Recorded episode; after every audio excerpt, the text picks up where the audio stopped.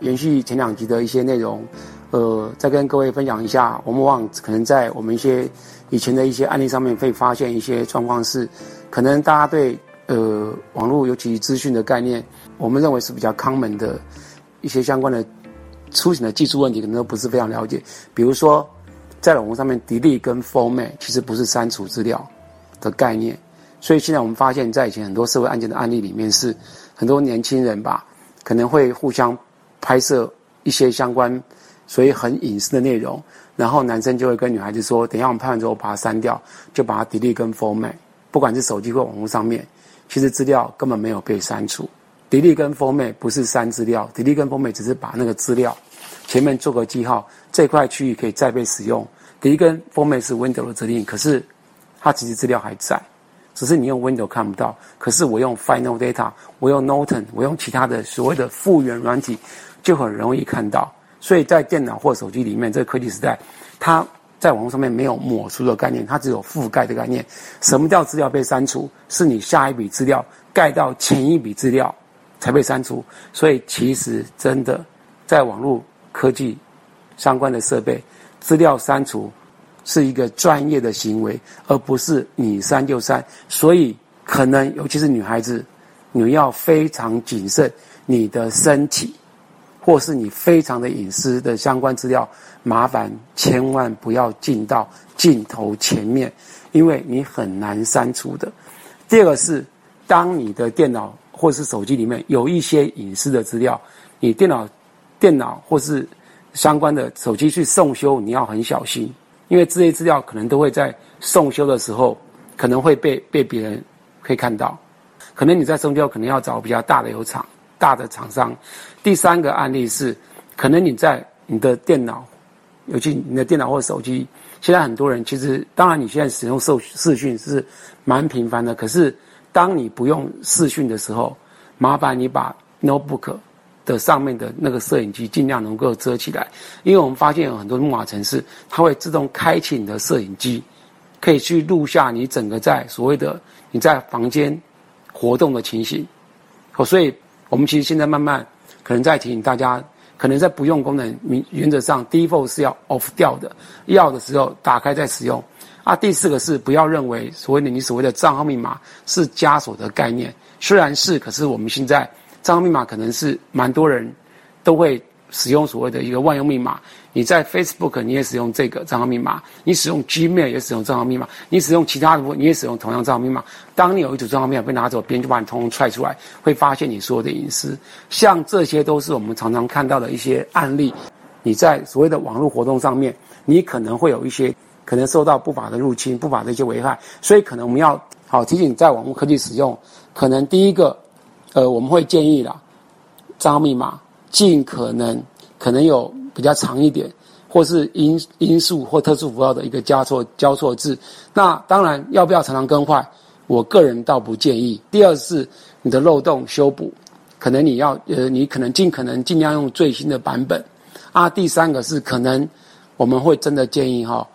手机跟电脑上面尽量不要储存你很隐私的资料，因为可能在电脑上面。你可能还有防毒软体，我相信绝大部分的人，你的手机是没有治安或是防毒相关的一些软体。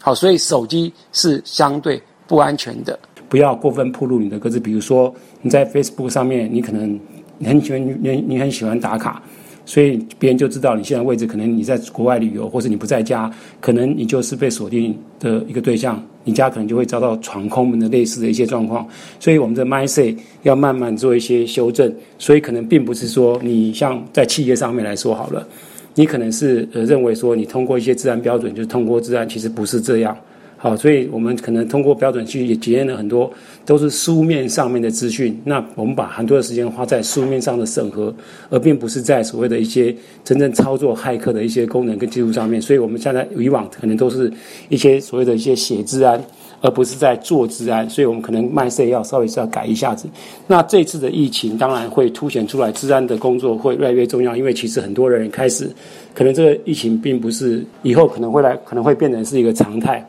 呃，所以可能就是说，我们在在未来的这可能居家办公也好，可能我们可能在远端上上班也好，可能会慢慢会越来越多。而在居家上班或者是居家工作的时候，可能是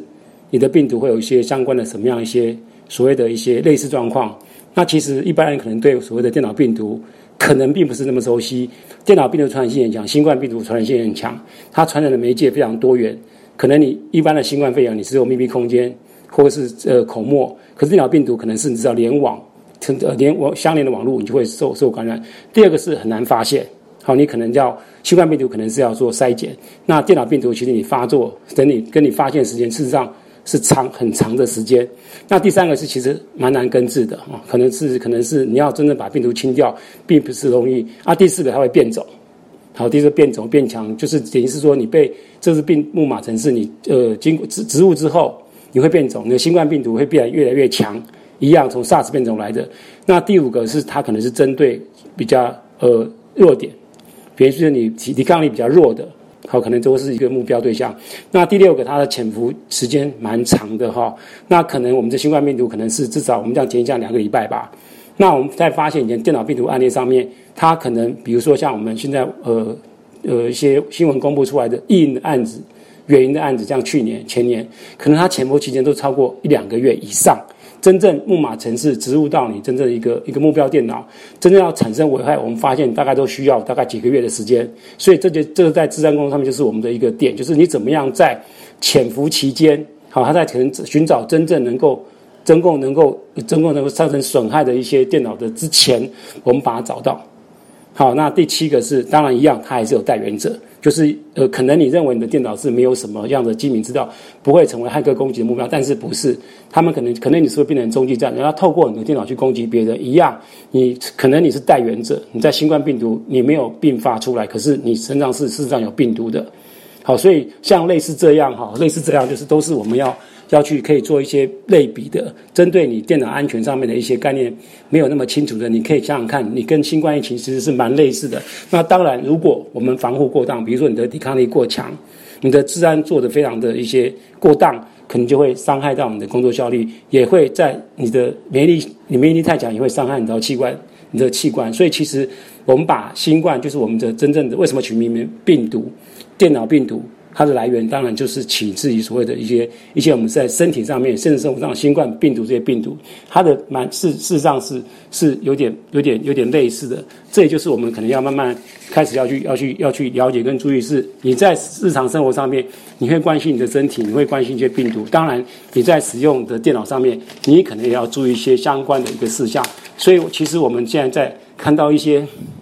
网络上面的一些形形色色也好。或是一些新功能也好，可能你的好奇心要有，可是你要注意一个相关的安全。所以在治安工作上面，我们可能会最后会做一些建议哈。那治安刚刚讲我们很难防，可所以我们在治安工作，真的在治安从业人员可能是你要增加他的一些入侵的困难度。但是我们也也也也也很比较稍微矛盾的是，你治安做的越强，你防护越的越强，你的效率就会变差。所以意思意思一样，你可能在你的我们做爱做出入国，你的安检做的越严。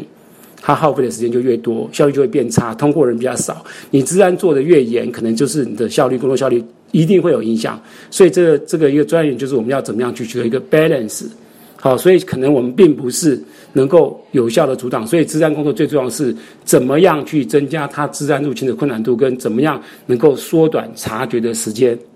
好，所以最后我们会建议我们的一些使用者也好。或者治安专业人员人员好，你在使用手机、使用网络的时候，可能呃，我们讲老祖宗一句话：“非礼勿言。”如果你不是很理解的话，不要在网络上铺上你过多的过过多的讯息，会产生泄露。非礼勿听，不要轻易上网络上的谣言，不要管来话号码是谁，不要管来来源的 icon 是谁，不要管 email 追是谁。好，可能要去看它内容合不合理。那另外一个，非礼勿视。好，不要很好奇去乱开一些 email 这类事。其实现在台湾中小企业也好，国内外也好，我们现在受害很严重的是一个我们叫做一个一个变脸诈骗，或者叫 BEC 诈骗。意思就是说，我已经入侵你一个所谓一个一个企业跟一个一个一个一个商家跟客户好了。其实我对你入侵你的两边的 email email 的内容，我就我就互相在看你们的。的一一些传递内容，当我发现商家呃商家开始要跟要跟所谓的客户要要收款的时候，我我我就会跟客户说，呃我就会入侵你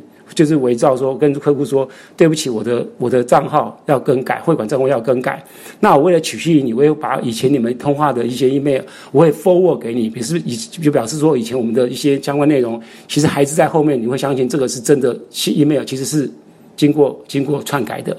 所以你可能就不查，就会把你这个把这钱汇到新的户头。像这种做比较重大的一些改变，可能你就要做电话的查证。所以其实应该是讲说，如果讯息内容非常重要，可能不是光看手机，不是光看电脑，不是光看所谓通讯软体，或不管是 email，不管是 line 等等，你可能要经过一个所谓的人对人之间面对面，或是声音对声音的查证，这样是比较一个比较一个所谓的安全有效的方式。那以上是我今天的内容。谢谢收听，请继续关注好好听 FM，记得帮我们分享给您的亲友，祝大家平安健康。